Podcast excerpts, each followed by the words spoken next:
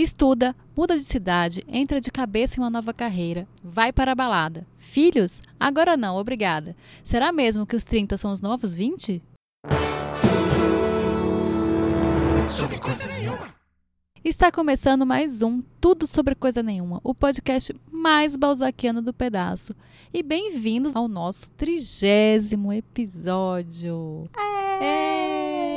E junto comigo, a co-host trintona do pedaço, Larissa Rinaldi. Oi, Lari, 30. A gente tá aqui no trigésimo. Que maravilha. Minha filha já tem seis meses que eu tenho 30 anos, eu já tô aqui me sentindo com 40. Aff, Maria.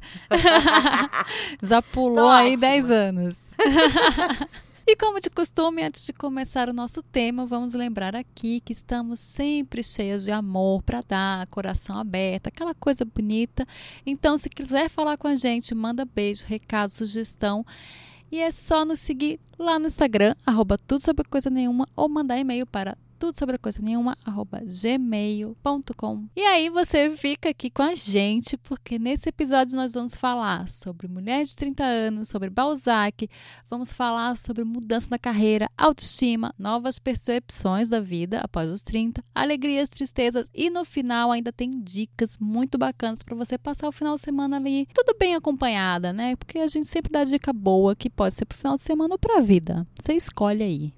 Amei. Gente, eu amei que mudou esse começo do programa e agora a gente tem um sumário. Olha é, a gente diz o que, que vai acontecer pra pessoa saber se ela quer ficar com a gente.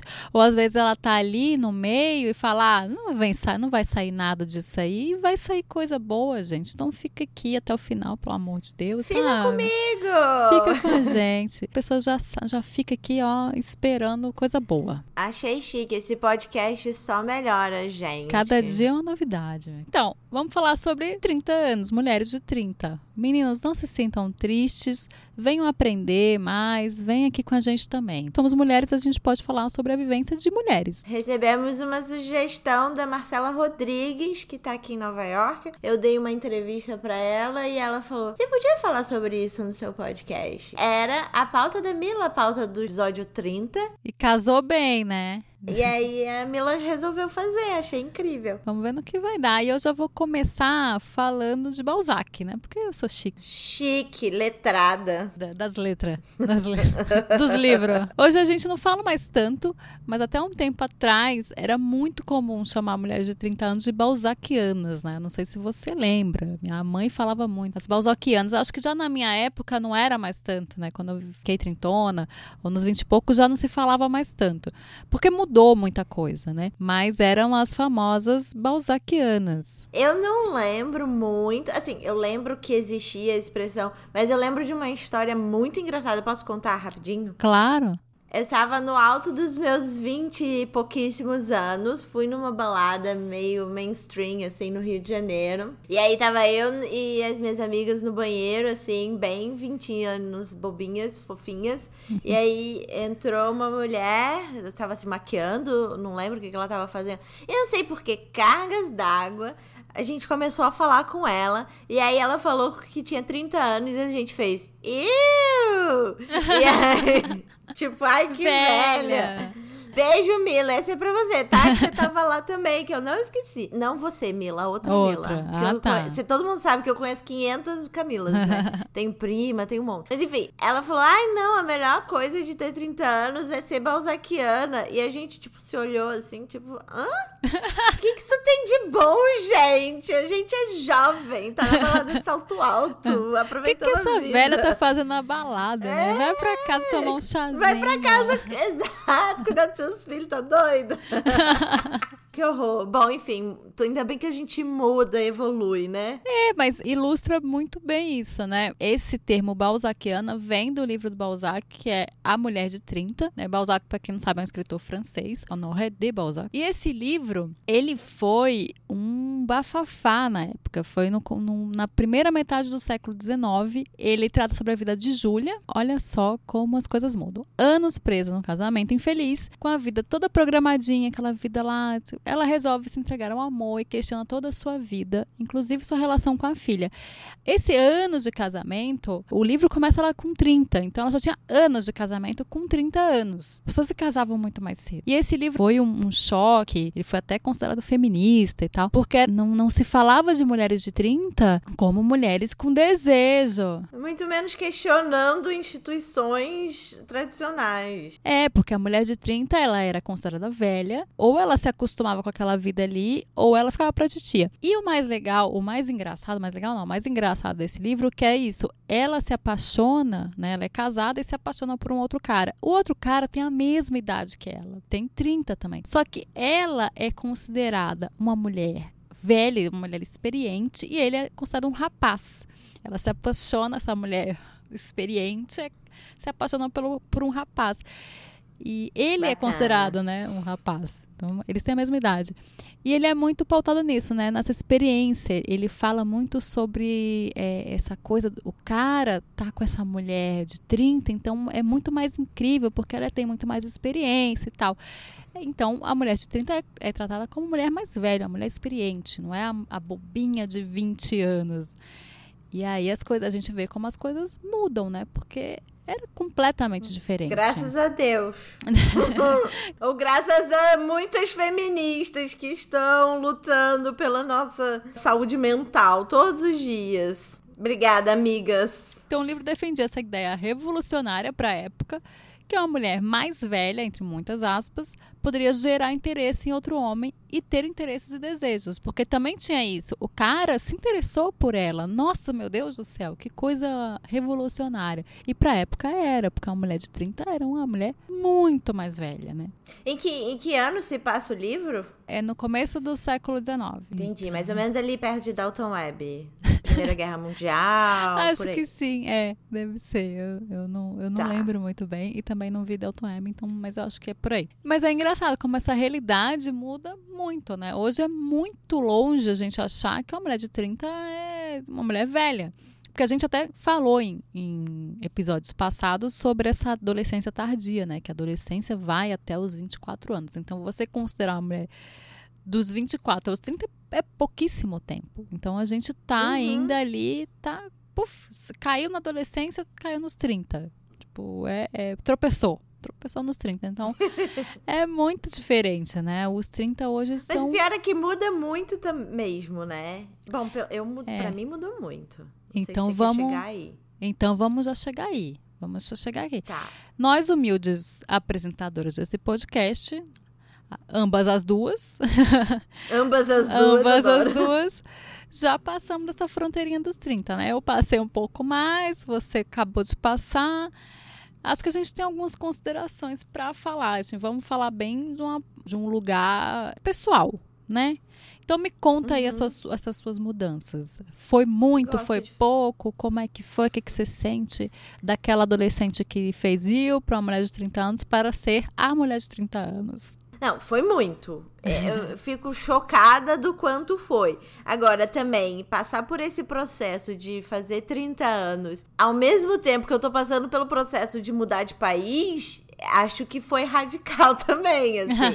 e não à toa passei por um processo de ansiedade, tô tomando remédio, é, fazendo terapia, façam terapia. Conselho Brasileiro de Psiquiatria, Terapia, terapeutas, psicólogos patrocina a gente, que aqui a gente sempre fala de terapia. É. Mas assim, foi intenso, está sendo ainda, mas eu acho que agora eu já me acostumei. Acostumei com a cidade, acostumei com a idade, acostumei. Não sei. Acostumei, assim, a ter 30 é, muitas coisas for, ficaram diferentes para mim, a, na, minha, na minha percepção de vida. E eu agradeci, abracei e sabe, é isso. Tô gostando da experiência. Mas você, você consegue dizer uma coisa que foi muito diferente que você nota em você? Porque assim, não é uma coisa que você chegou nos 30 e de repente muda, né? É uma coisa que vem ah, com não, é tempo, é sim. né? É, é sim, não. Foi para você é chegou nos 30 mudou. Sim, mudou muita coisa. Mudou meu cabelo que começou a ter muito mais fio branco, assim. No dia ah, seguinte, é uma coisa ah. impressionante. É, mês passado, meu joelho tive uma dor que eu nunca tinha tido na minha vida.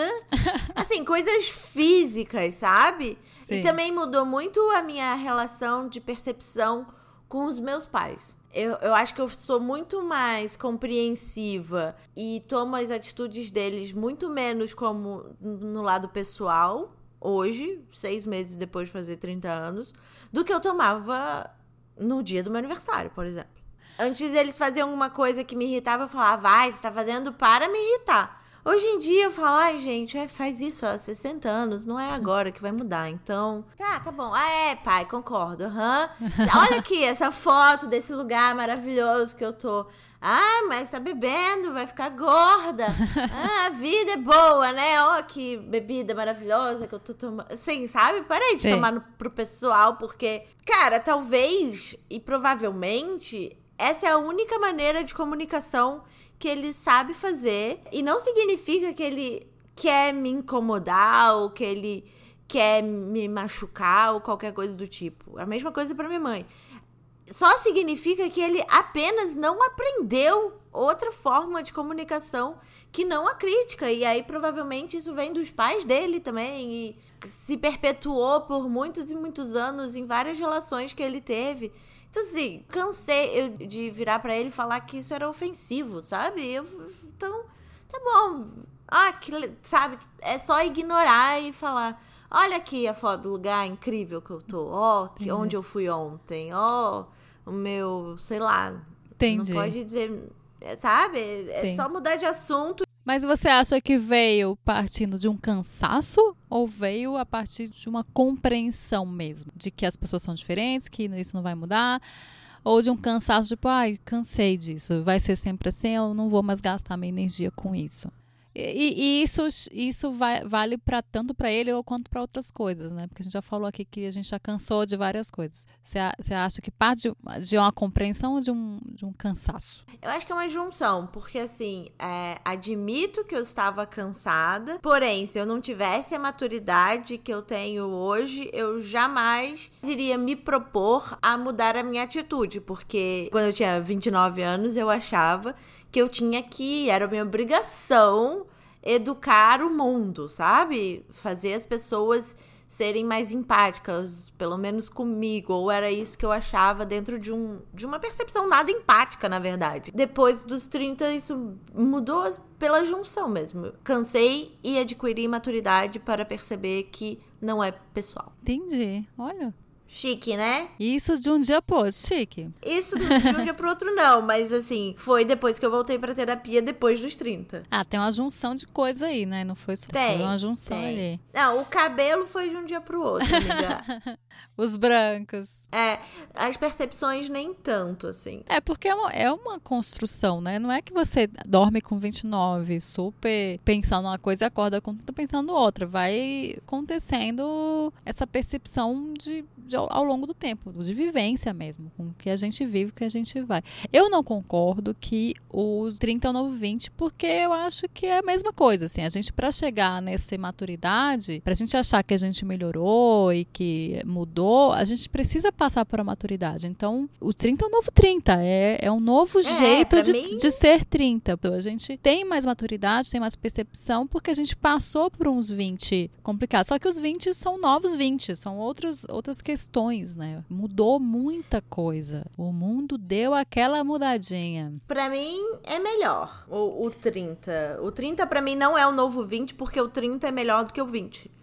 Né? Sim. Minha percepção. Quem não chegou no 30 ainda, obviamente, não sabe do que eu tô falando, mas é a minha percepção de vida, assim. A Marcela ontem falou. Eu não sei o que, que a gente falou. Eu falei, ah, daqui 10 anos, blá blá blá blá blá. Aí ela, é, a única coisa ruim é que a gente vai ter 40 anos. Eu falei, nossa, deve ser ótimo ter 40 anos. Que é uma coisa que eu não achava aos 20, porque eu achava Sim. que a pessoa que depois dos 30 ficava velha, caquética, com o corpo todo caído, né? Os peitos caídos, a bunda caída, a barriga caída, tudo caído. É, ruga, sei lá, enfim. É, amiga, se você achava que a mulher não conseguia, não, não podia estar na balada, imagina com 40, né? Então, e hoje em dia, eu amo meu corpo do jeito que ele é, e ele é zero dentro do padrão estabelecido pelas revistas e tal. E eu só amo porque eu sou bem resolvida com o resto das minhas coisas e eu fiz as pazes com o fato de eu não ser uma pessoa extremamente estética, que eu me cobrava de ser. Enfim, Ou dentro, não é dentro que do... não é, é dentro do padrão, né? Não é dentro, dentro do, padrão. do padrão, é. Mas eu também não sou extremamente estética, entende? Entendi. E tudo bem. Eu fiz as pazes com isso. Eu, porque eu faço outras coisas. Eu gosto das outras coisas. E eu não preciso abraçar o mundo. Eu não preciso abranger todos os assuntos do mundo em uma pessoa só que era uma necessidade que eu tinha aos 20. Eu queria estar no padrão, ser muito estética, ter muitos amigos, ser intelectual, é, enfim, N coisas que me gerava muita ansiedade também, porque, óbvio, não dá para fazer tudo. É, não dá. Eu acho que o 30 vem com um conhecimento. Agora, eu quero. Eu acho, assim, na minha percepção, a gente fala assim, ah, é muito melhor, é muito melhor, é muito melhor. Eu não acho que seja muito melhor em relação a todas as outras pessoas acho que é muito melhor em relação a quem a gente era. Né? Eu, ah, sou sim, melhor entendi. com 30 hoje do que eu era do que eu era com 20. Porque tem mulheres com 20 que são incríveis, só que aí depende ah, do, da minha percepção, né? Tipo, eu melhorei, uhum. talvez eu, eu era tão cagada da cabeça aos 20 que a minha melhora seja isso. E uma menina de, de 20, quando chegar nos 30 dela, ela vai ser ainda mais incrível ainda, sabe? Eu acho que é muito isso. Não é que uma mulher de 30 é melhor do que uma de 20. Isso não. Pra, ah, na minha ah, cabeça é meio que isso, ponto. sabe? É, é, é, é a, eu, eu sou melhor do que eu era aos 20. Eu não sei se, se passa isso por você. Eu, acho muito que é isso, porque tem, eu vejo mulheres de 20 que são assim, às vezes até mil vezes mais maduras do que eu. Mas o, o que eu era aos 20, eu sou bem mais madura, então agora. Talvez. É, a minha percepção é muito Sim. essa. Eu concordo, eu acho que você é uma pessoa muito bem relacionada, porque eu conheço umas pessoas de 20 que eu tô. Eu, eu quero morrer, assim. Mas. Não, tem os dois, tem os dois. Tem, Mas eu também conheço gente de 40 mas... que eu quero morrer, então tá tudo certo. A gente 60 É verdade. Aqui. São pessoas, né? Pessoas. Mas assim, eu acho que é, é muito boa essa visão que você traz, assim, porque realmente eu não sou melhor do que ninguém só porque eu tenho 30 anos. Se a pessoa é uma boa pessoa, ela é uma boa pessoa com a idade. Às vezes, crianças são mais bem resolvidas com tudo do que a gente. Assim. Ah, não, isso aí sempre, né? Isso aí não tem. Eles, a gente perde isso em algum momento. Acho que fez 10, ah, perdeu. Tá. Entendi. Toda a sabedoria. E depois vai ter que a readquirir. Ou é. deixa pra lá que não vai ter mais, não. É aquilo mesmo. É porque você é super original quando você é criança, né? É. Você não quer, não quer provar nada para ninguém. Aí chega a adolescência você fica tentando se. Você é muito você, né? É, você fica tentando se provar o tempo todo, aí que caga a cabeça. Ouviram, crianças? Não se rendam. Não se rendam. Fiquem anarquistas para sempre. É isso. Então, eu acho que com 30. E aí eu falo isso para as pessoas de 20, 20 e poucos, né? Não é que, que é melhor ou não. Você vai ser a sua melhor versão, talvez, com 30. Só depende também da sua vivência, né? Também tem gente que vive coisas tão cagadas que chega mais cagado da cabeça ainda. A gente talvez tenha dado essa sorte de, de procurar ajuda, de putz, caguei a cabeça aqui, vou procurar, e aí vai melhorando e tal. E aí eu acho uhum. que o que você falou de se aceitar é muito legal, porque é isso, com 30 você, com 20 e poucos, jovem na verdade, né? Mais jovem, você uhum. quer ser tudo, você quer abraçar o mundo. E tem isso, né? Eu ficava muito angustiada. Eu lembro que eu entrava na livraria, aquilo me angustiava me dava muita alegria, mas me angustiava muito, porque eu via aquele tanto de livro e falava, nunca vou ler isso. E nunca vai mesmo, e tudo bem. Antes me angustiava. Hoje eu me conheço, eu paro e falo, não, o que, que eu realmente quero, qual o tempo que eu tenho. É, não vou conseguir ler tudo, não vou conseguir ver todos os filmes, não dou conta de, de tudo. Então a gente se conhece e começa a ver as prioridades, o que, que a gente quer, o que, que a gente vai consumir, o que, que a gente o que, que é realmente importante em tudo aquilo que a gente quer. Porque a gente quer tudo, né? Quando a gente é jovem, a gente quer tudo. É, exatamente. Eu acho que você com, com, começa a aceitar a sua prioridade. Porque quando você é jovem, você não aceita que você tem uma prioridade. Você quer realmente abraçar o mundo. E aí tem uma hora que você fala, cara, não.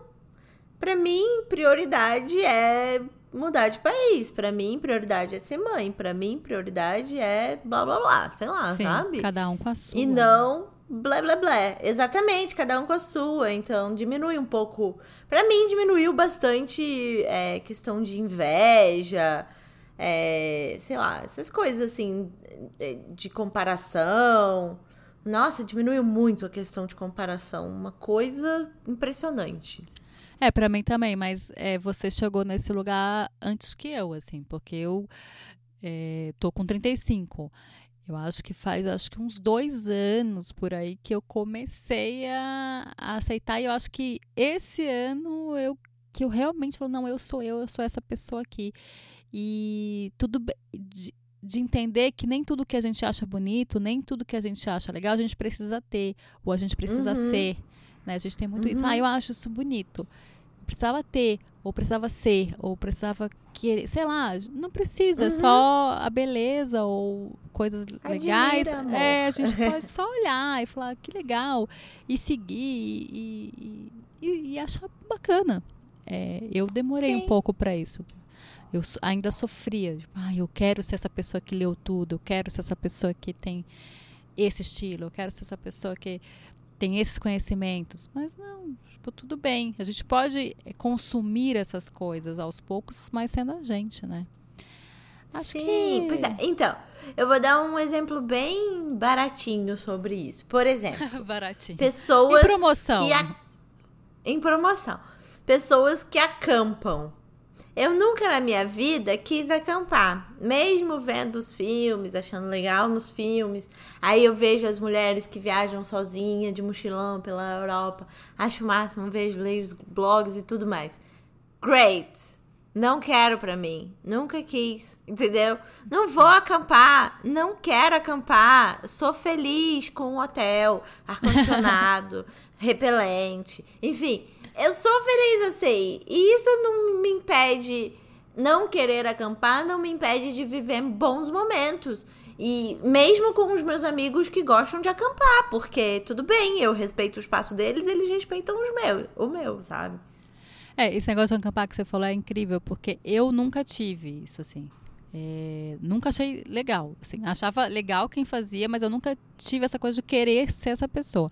Agora, o mochilão, as mulheres que viajam sozinhas e tal, eu quis. Eu achava o máximo e eu achava no fundo que eu era essa pessoa. Só que eu tenho várias questões. Eu tenho medo. Eu tenho muito medo de avião. Então, assim, eu queria ser essa pessoa que sai viajando, não sei o quê, mas para mim viajar é um custo. É, e eu sou muito tímida. Por incrível que pareça, eu sou muito tímida. Então, assim, viajar sozinho, você. É, eu ia. Eu, sabe aquele. Tem um, um filme chamado Francis Ha que ele é muito essa geração, uhum. né, de 30 anos e tal.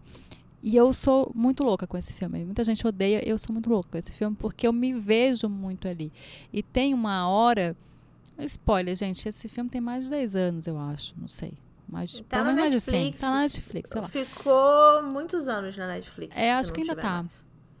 É. E tem uma cena que ela vai para Paris e ela quer muito para Paris e vai, vai sozinha e tal. E ela passa mais muito tempo no, no hotel. Acho que ela nem ela sai do hotel para ir comer o um negócio e volta e fica no hotel. Eu me vi tanto ali porque eu fiz, gente, eu, eu ia, se eu fosse essa pessoa que viaja sozinha, eu seria essa pessoa. Porque eu ia ficar com vergonha de sair, eu ia ficar com vergonha de, de sabe? Eu não ia aproveitar como essas pessoas aproveitam. Eu nem ia tirar foto porque eu tenho vergonha de tirar selfie, eu, não, eu, eu tenho ou eu não tiro mesmo, eu fico ali tão bobeando que eu não tiro foto. Ia ser uma loucura. Então eu fiz, cara, eu não sou. Eu prefiro viajar com outras pessoas. Quero viajar? Quero, um monte. Mas quantas pessoas? Tudo bem.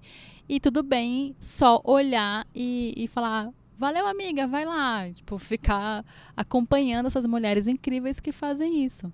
É, mas para mim foi um processo admitir que eu não era essa pessoa que e que tudo bem, né? Porque às vezes você admite, mas não tá tudo bem. Por, hoje, para mim, tá tudo bem. Pô, tá é, tudo então, bem mesmo. esse ano eu admiti para mim, por exemplo, que viajar, fazer viagens longas para mim é um sacrifício.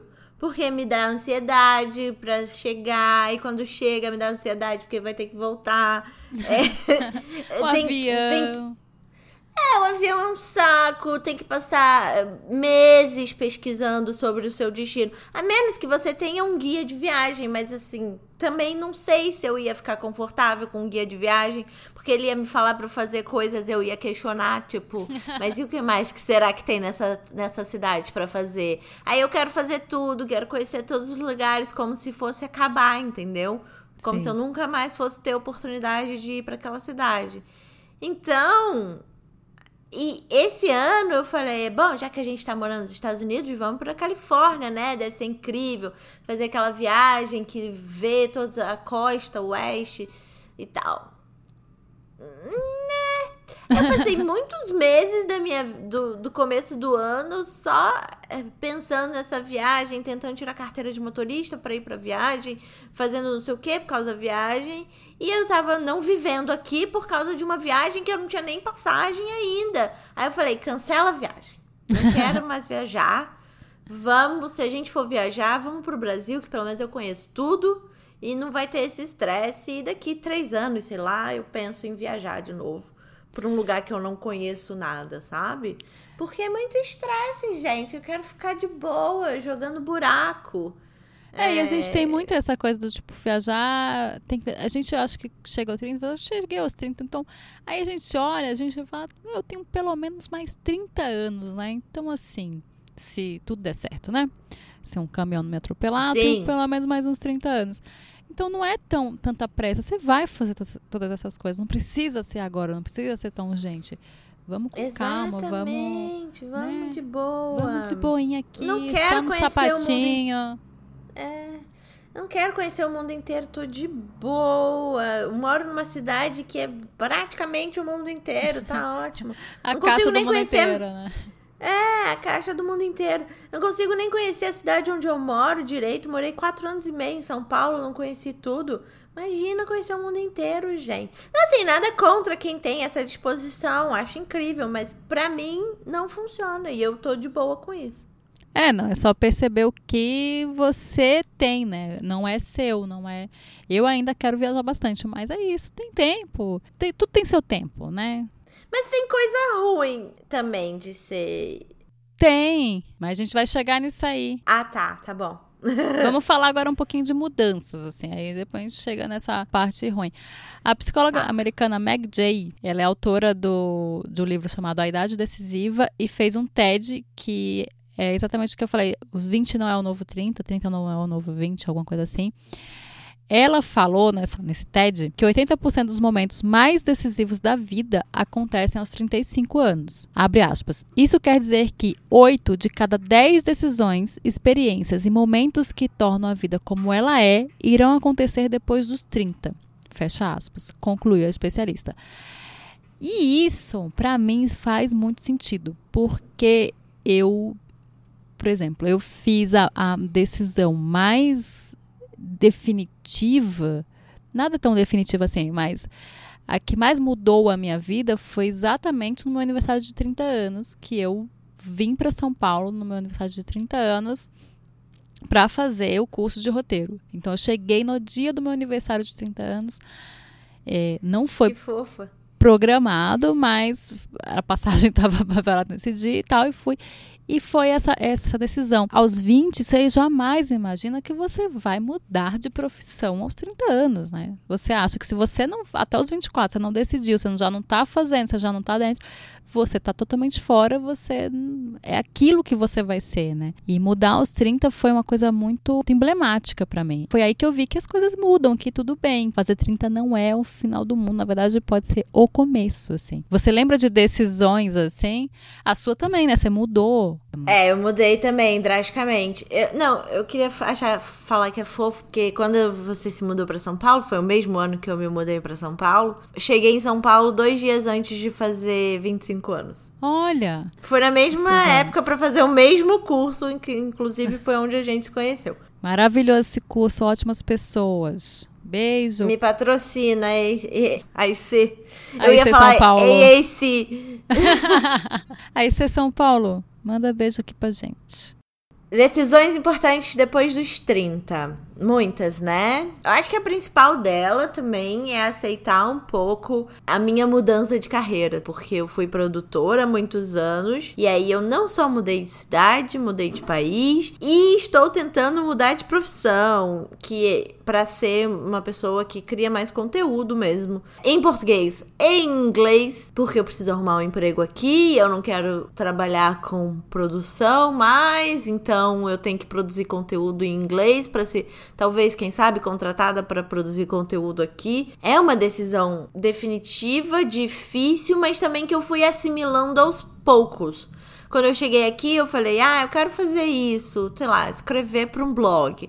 Aí eu comecei escrevendo para brasileiros pelo mundo. Aí eu comecei fazendo o meu Medium. Aí a gente começou fazendo o podcast.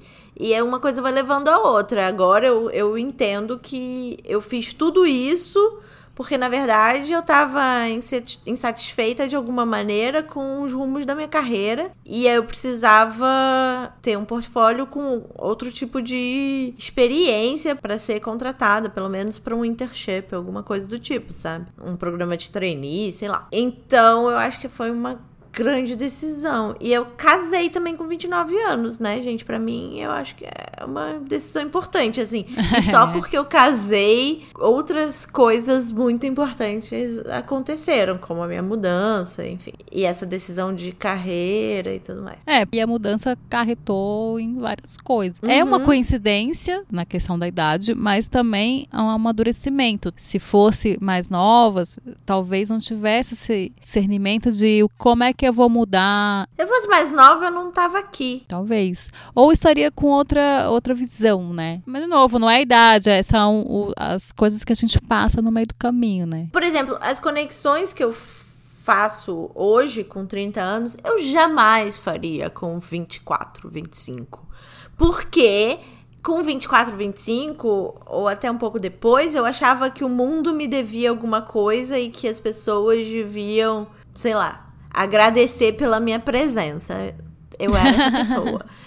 e, e hoje, aos 30, eu entendo que é muito ao contrário, sabe?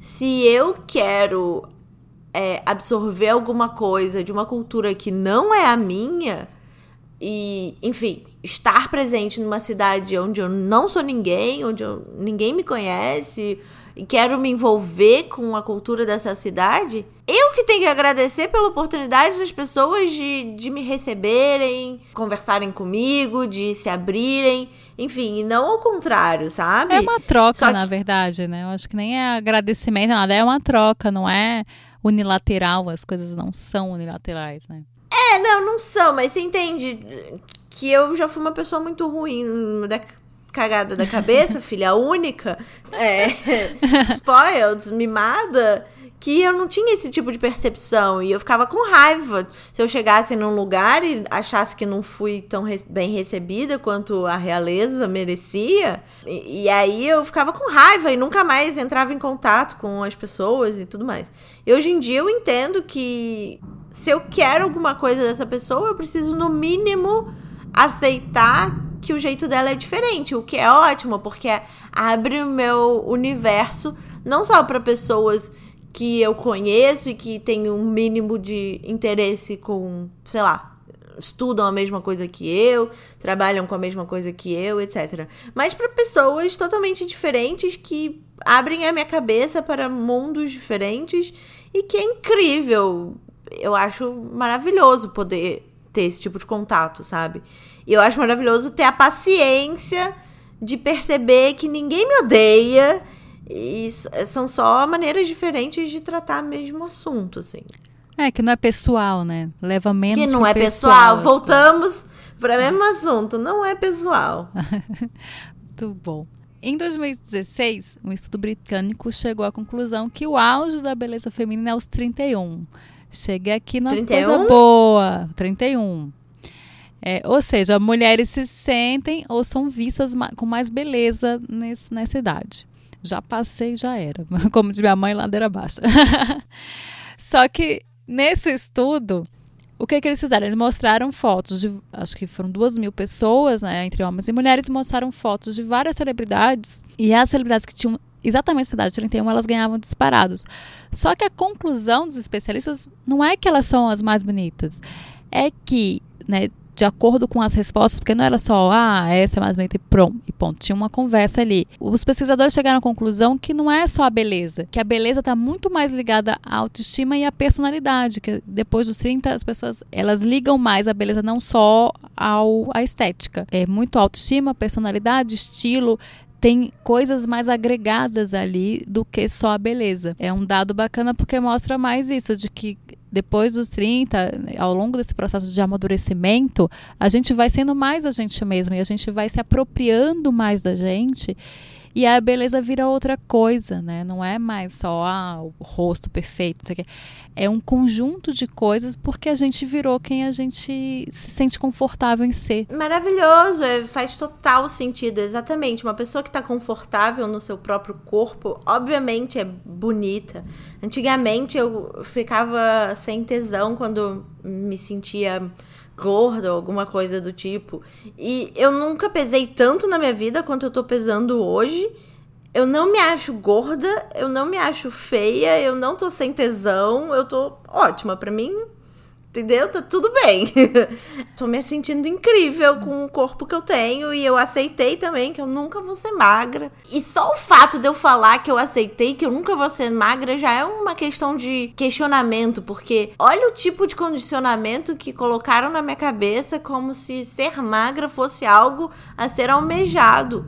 É, exatamente. E para mim não é mais, entendeu? Só que isso vem dentro de mim, é, eu carrego esse conceito dentro de mim, colocaram Sim, esse tipo de ideia na minha cabeça. né? Sociedade coloca isso aí pra gente. Mas aí é isso, você se apropriou de você, de quem você é e, e das suas belezas, né? Você se apropriou disso.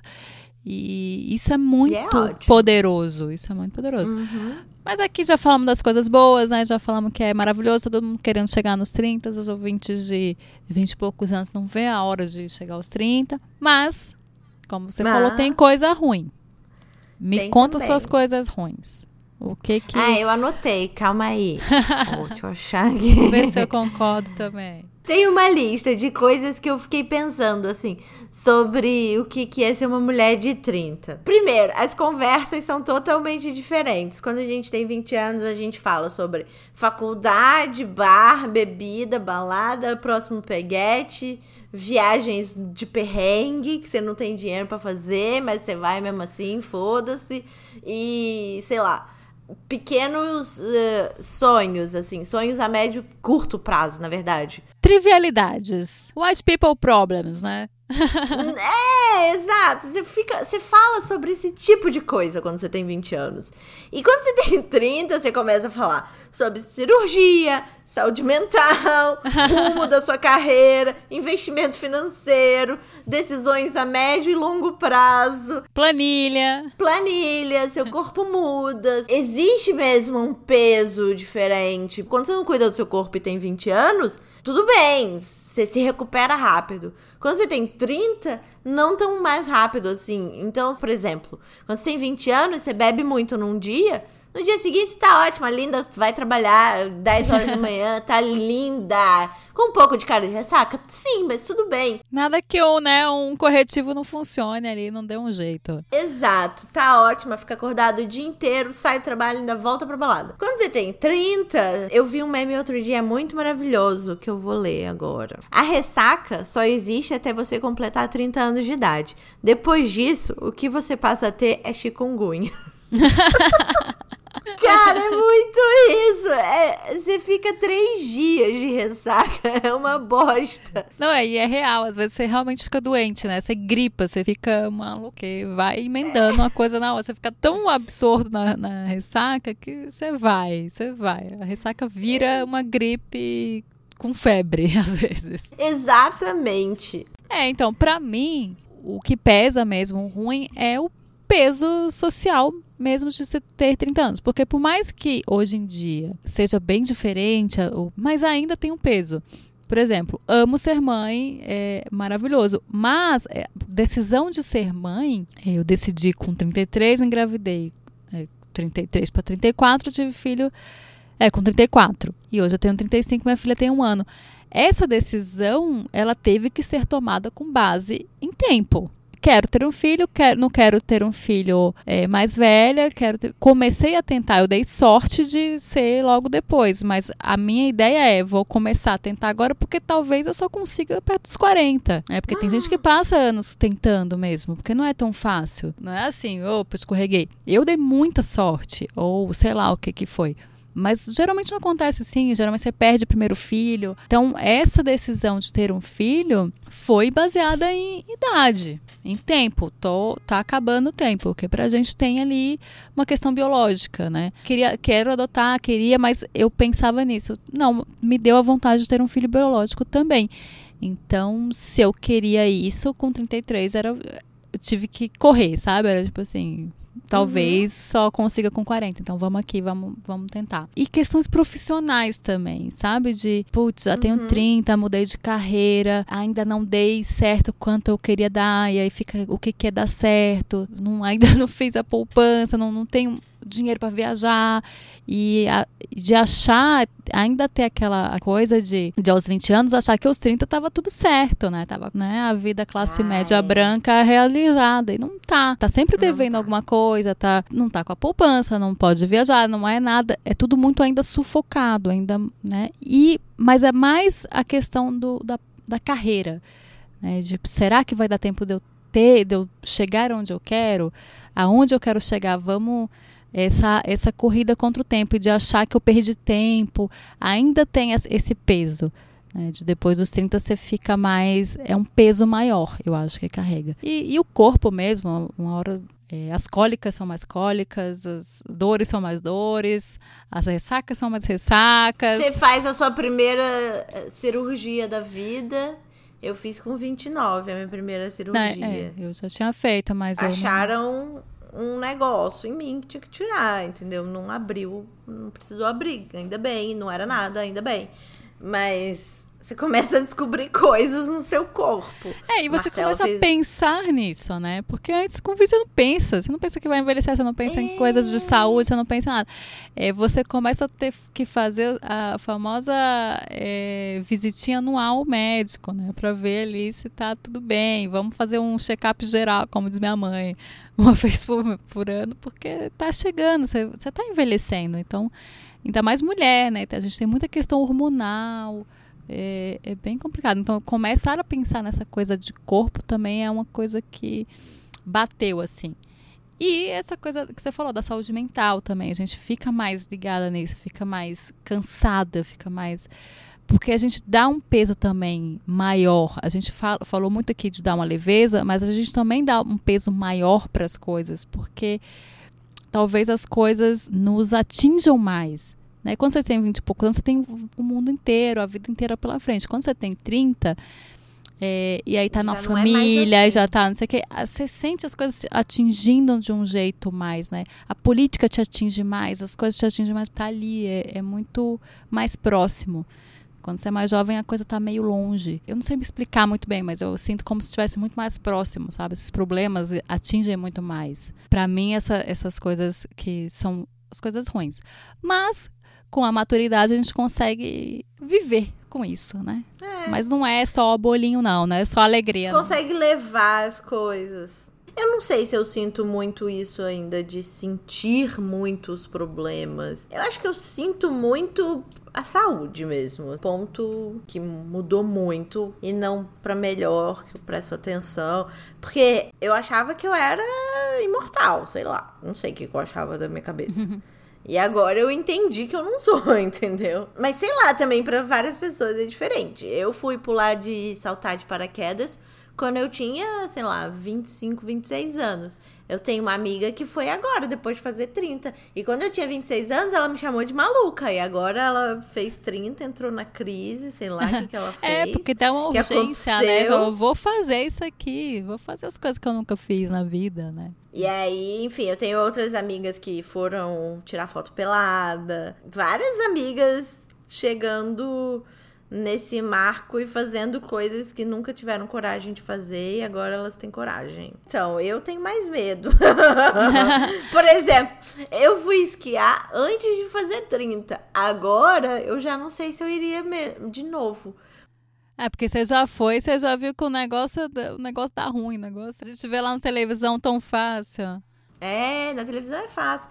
Mas é difícil, meu joelho deu problema. Eu já penso duas vezes: será que eu vou esquiar? Talvez eu precise fazer exercício aqui antes, na, na esteira, sei lá, aqueles negócios de puxar peso, para poder. Fortalecer, fazer... né?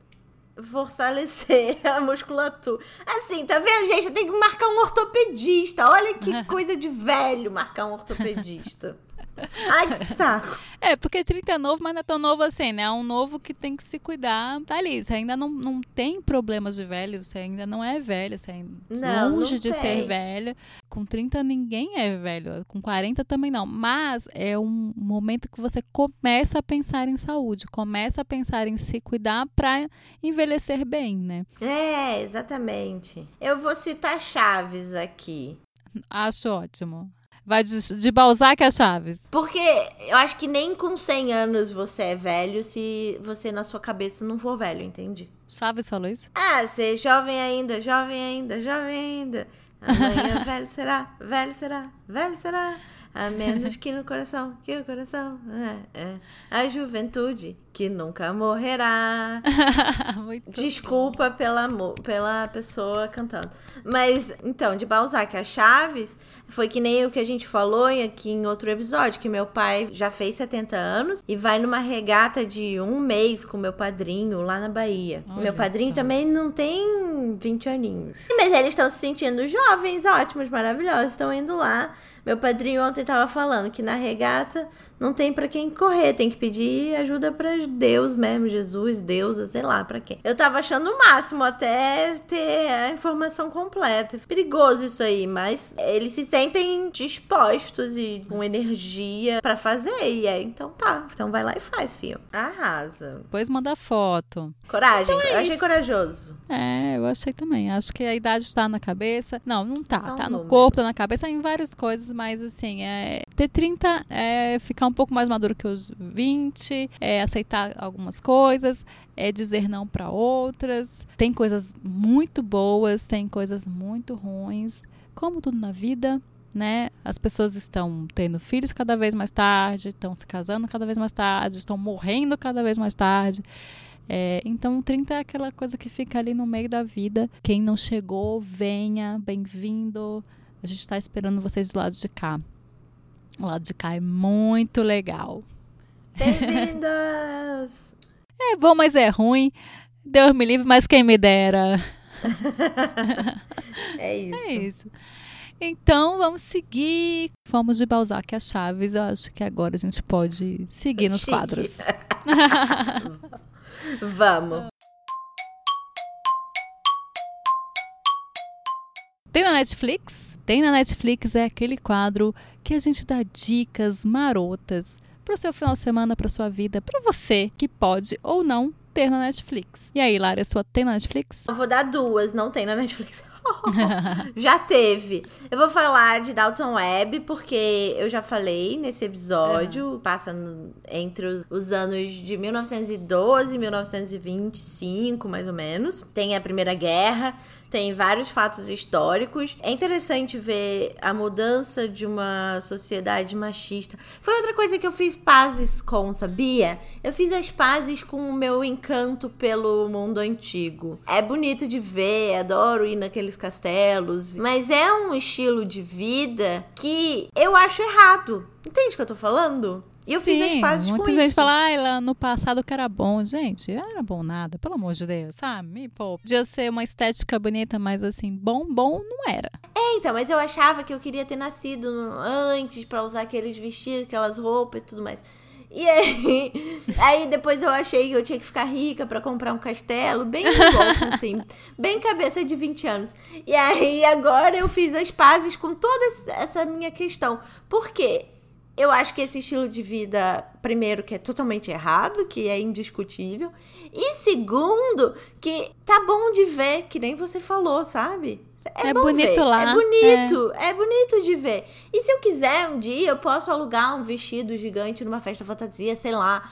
Faz uma festa fantasia, né? Faço uma festa fantasia, vou num castelo visitar, no museu. Enfim, preciso almejar esse tipo de vida. Enfim, Sim. fiz as pazes com isso e eu adoro essa série, porque é bom de ver. e e eu, eu acho ela bem realista sobre a época. Tem umas coisas meio viagem, mas tem umas coisas que são bem chocantes, que na época eram chocantes e aí a gente se choca porque era chocante pra eles. Enfim, fui que nem o Joey agora do Friends. Expliquei, expliquei, não disse nada. Porque vai lançar o filme do Dalton Webb e eu quero muito ver e aí eu tô maratonando com a Marcela, porque eu já tinha visto, então tô vendo de novo. E eu quero indicar também o filme do Tarantino que tá no cinema, chama Era uma vez em Hollywood. É um filme do Tarantino novo, é um pouco longo, Ele tá com essa mania agora. Tá com essa mania. pois é, eu achei Os Oito Odiados meio longo também. É um bom filme. Apesar de longo, é um bom filme. Eu achei melhor do que Os Oito Odiados, por exemplo. É, o final eu achei sensacional. É, assim, tipo, é tipo, basta... ele tem uns negócios com final. Ele, ele é bom de final de filme, né? Bastardos Inglórios é tipo meu final preferido no mundo, assim. Quero Ah, mas aquilo. Bastardos Inglórios era melhor. É bem. Mas é esse é muito bom o final também. É só é outro estilo de final, mas é bom, é engraçado. A minha dica também não tem na Netflix, mas tem no YouTube mais próximo de você. é. Que é a minha nova. Eu tô agora, eu tô viciada, eu não consigo parar de ver. Eu tenho que trabalhar, mas eu vou ver. É uma loucura. Que é o canal Tempero Drag, da Rita Von Huck, que fala sobre política, uma drag, é, que é professor, né? Que se veste de drag, fala sobre política, sobre história, sobre gênero, sobre consciência de classe. Veja esse filme sobre consciência de classe, que é incrível. É, feminismo, então é só Coisa boa. só coisa boa. Coloca lá Tempero Drag, que começou como um canal de receita vegana. Que E maravilha. agora é isso, é, nossa, é lindo. É muito incrível, assim. Fala de coisas muito sérias, de um jeito leve, mas assim, sem ser engraçadinho. Não é aquela coisa, sabe, gracinha por gracinha, não. É sério. E os figurinos, os cabelos delas são incríveis, dá aquela, aquela alegria no olhar. Se eu não me engano, foi ela que saiu uma notícia hoje, no dia que a gente tá gravando. Dia 31 de julho. 31, gente, ai que horror. É, ela abriu mão de uma indenização para ensinar aos agressores sobre cultura LGBTQI. Ela falou: Não, não quero dinheiro, não. Vem cá, Olha. bonito. Não Deixa eu te isso. ensinar as coisas. Se eu não me engano, foi com ela. Ele, não sei. Drag chama como? A personagem é ela e a pessoa é ele. Mas se for Ah, a personagem, acho que foi ele, né? Mas foi a personagem que botaram na manchete. Ah, tá. É, tanto faz, os dois. É quando tá vestido, a personagem é ela. A não ser Pablo, que, que pede pra chamar de a Pablo, né? Mas o, o nome é masculino, mas a- Ah. o artigo é feminino. Quando tá no personagem. Uma coisa maravilhosa que o mundo tem também é esse negócio de evolução, gente. Mais ou menos, mais ou menos. Porque evolui, mas depois volta e a gente fica aqui sem saber se vai evoluir de novo, se vai continuar, se vai regredir. Porque nunca se sabe, né? Ah, sim, entendi. É, Mas- vambora. É, exaltando as minas. Exaltando as Minas é o nosso quadro que a gente exalta uma mulher maravilhosa que pode ser famosa, que pode não ser famosa, que pode ser da nossa família, uma amiga ou al- alguém assim da ciência, da tecnologia, uma mulher incrível. Vai lá, Lari, você tem alguém para você exaltar hoje? Eu tenho duas. Eu tenho a minha esposa maravilhosa, obviamente, porque ela tá sendo apenas essencial e maravilhosa nessa busca nova de carreira que eu tô fazendo. E uma mulher que trabalha com ela que nem português fala, mas que tá sendo incrível também, que tá me dando vários conselhos. E ela adora beber, que nem a gente. Ela, ai não, vamos lá. Eu falo, vamos na sua casa, a gente monta seu currículo juntas, porque é totalmente diferente o estilo daqui do que o do Brasil, e eu tava fazendo tudo errado. E aí ela, eu te, eu te ensino a fazer no formato certinho, a gente bebe um vinho e tá tudo certo. Vai dar tudo certo, vambora, mana. E assim, a gente nem se conhece direito, sabe? A gente foi no bar uma vez e eu falei, ah, eu tô procurando emprego e tal. Ela falou, ai, eu posso tentar te ajudar, você tem experiência com o quê? E aí ela falou, ai, me passa um e-mail e a gente vai conversando. E ela tá realmente fazendo, sabe? Achei Ai, de, um, de um feminismo muito incrível, maravilhosa. Beijo pra Liz. O nome dela é Liz. Olha, adorei. É isso que a gente precisa, né? Vamos se ajudar. E às vezes a gente acha que é uma coisa muito grande, mas coisas no dia a dia, assim, que já fazem muita diferença na vida do outro. Achei incrível. Exato. Beijo, Liz. Eu vou exaltar a Ava do, do Verne, que é diretora. Ela tá com uma série na Netflix. Eu não indiquei a série porque eu ainda não vi. Eu vi um começo, é muito meio pesado assim, você fica é uma série que você tem que ainda, né, ver com calma, ainda se não preparar. vi toda, se preparar. O nome da série é Olhos que Condenam, da Netflix, tem original Netflix, que é a história de cinco adolescentes do Harlem que vivem um pesadelo depois de serem injustamente acusados de um ataque brutal no Central Park. E é uma história real, né? E no dia da estreia da, da série, já faz um tempo, já faz, acho que faz um mês, ela tweetou pro Trump, então eu vou exaltá-la pela cutucada no Trump, que ela tweetou dizendo, o, abre aspas, o Trump comprou anúncios em jornais de Nova York pedindo a execução dos garotos conhecidos como os cinco do Central Park. Antes do seu julgamento. Hoje, nós trocamos essa propaganda odiosa por outra imagem. Eram inocentes e o sistema falhou com eles. Então é isso, sabe? Ela, ela relembra essa história de anos atrás do Trump pagando os jornais para é, pedir a execução desses garotos e depois a gente descobre que esses garotos na verdade eram inocentes, né? E eles até eles confessaram um crime por causa da, da truculência da polícia e depois a gente teve outra pessoa que foi lá e, e descobriu que foi outra pessoa que fez, né? Que foi um estupro e tal, foi um, crime super super bárbaro assim. E os meninos eram muito né? novinhos né? na época, é. Então ela fala isso. É, para você ver como preconceito, o racismo, uhum. é, coisa de sistema, classe né? mesmo, o sistema é muito louco. E tem essa pessoa que é hoje em dia presidente dos Estados Unidos que, que, que vive nisso, né? Que, que vive disso, que vive desse ódio, vive dessa é, desse preconceito, né? De apontar para os outros. E até hoje ele não pede desculpa, ele não, não admite que estava errado. Mas é isso. Oh, né? Jesus Christ. oh, Jesus. Mas um beijo pra Ava, maravilhosa. Tenho. Ela tem vários filmes. É... A 13 terceira emenda é o filme dela que ganhou. É um documentário que ganhou Oscar. É... Beijo, Ava. Você arrasa. Beijo, querida. Ah, continue arrasando. Continue arrasando. Então é isso. Temos. É, temos, estamos nas redes sociais. É, o do podcast é arroba tudo sobre coisa nenhuma. O da Lari é?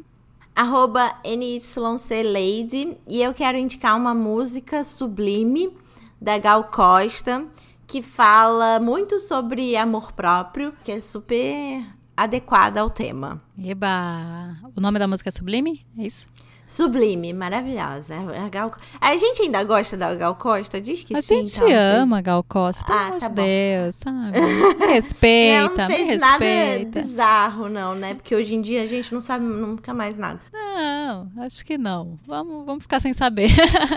Tá bom. Legal. Mas a música é incrível. Então vamos, vamos ouvir. Aí você aproveita, ouve o nosso, depois você vai lá e ouve a música. E ouve a música. Maravilhoso. Uhum.